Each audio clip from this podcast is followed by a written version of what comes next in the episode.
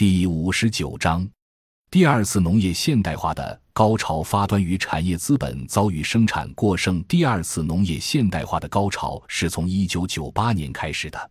其背景是一九九七年东亚金融危机爆发，中国工业对外的出口订单大幅下降，出现产业过剩危机。如同一九五六年的第一次农业现代化是工业部门的要求一样，这时候。产业领域中收益下降的企业家们就要求产业资本进入农业。当年开两会的时候，有三十多个代表联名写提案，要求大型工商企业进入农业，理由仍是促进农业规模经营、提高农业的技术含量、延伸产业链，以使得农业产业综合收益增加等等。于是，政府赋予优惠政策，使他们得到农业产业化的资本收益。第二次农业现代化之所以被官方称为农业产业化，因为其主要是城市资本下乡以产业方式对农业做车间化的改造。由此看，已经不再是第一次农业现代化时的形式。当年主要是工业产品下农村搞拖拉机站及其配套的五小工业，现在则是各地推进设施农业和产加销一体化，使工商资本占有全产业链收益。二十世纪九十年代末期的第二次农业现代化高潮，试图把土地兼并变成企业资产，同步把农民变成农业工人，占有其剩余价值。诚然，这也是各级政府招商引资要做的事情，其实质是使农业去资源化而实现资本化。因此，这是原住民农业遭遇本土资本进入带动的资本深化过程。第一次和第二次农业现代化过程，本来也无所谓对错好坏，只是国家产业资本经济发展过程中的改造农业的两次客观经验。如果说第一次农业作为第一产业的土地规模化经营，确实有利于国家工业化的资本原始积累，那么第二次工商业资本下乡促进农业产业化，则确实有效地提升了农业的装备系数和技术贡献度。使得全世界大约百分之八十的大棚建在中国了。若从这次大力推进农业二产化高潮看，中国农业现代化几乎是世界之最。我们的农业产量在这次产业化改造之后，很多农产品产量达到了世界第一。比如，中国是世界第一大淡水养殖生产国，占全世界百分之七十的淡水产品；世界第一大蔬菜生产国。占全世界百分之六十七的蔬菜，还有全世界百分之五十一的生猪、百分之四十的柑橘和苹果等，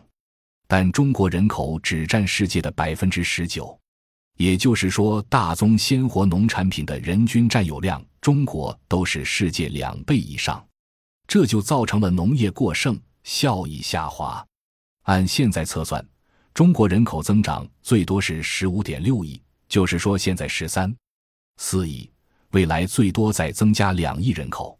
中国现在浪费的粮食够养活二点四亿人，那也就意味着不用再追求粮食增产，只要别浪费就足够养活中国人了。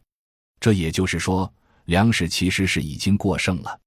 另据有关部门测算，蔬菜浪费在一半以上。中国以这么有限的资源生产出世界最大规模的农产品，却浪费掉很大一部分。现在每年浪费掉的农产品几千亿元，大大超过国家财政的种粮补贴。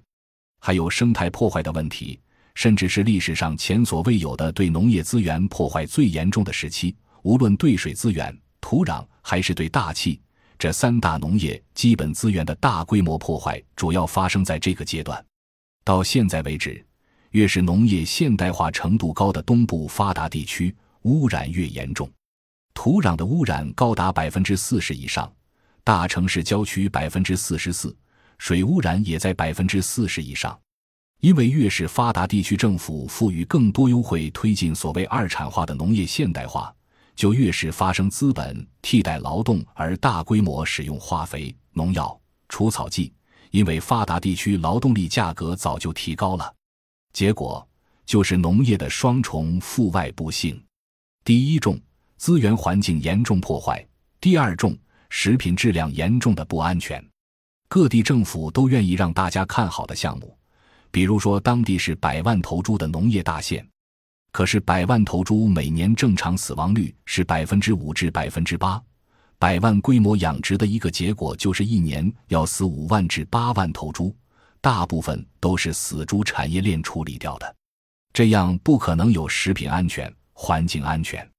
二零一一年，国务院公布全国面源污染源普查，农业成为面源污染贡献度最高的行业，远高于工业。远大于城市，农业在总磷的贡献上高达百分之六十七，总氮的贡献接近百分之六十。这些污染确实是农业产业化派生出来的。山东诸城作为最典型的农业产业化县级市，农村几乎被大棚全部覆盖条件下的土壤已经完全丧失有机质，甚至毒化了。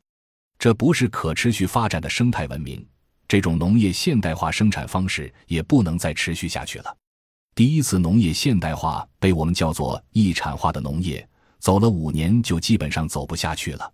第二次农业现代化被叫做二产化的农业，一九九八年提出到现在也走了十五年，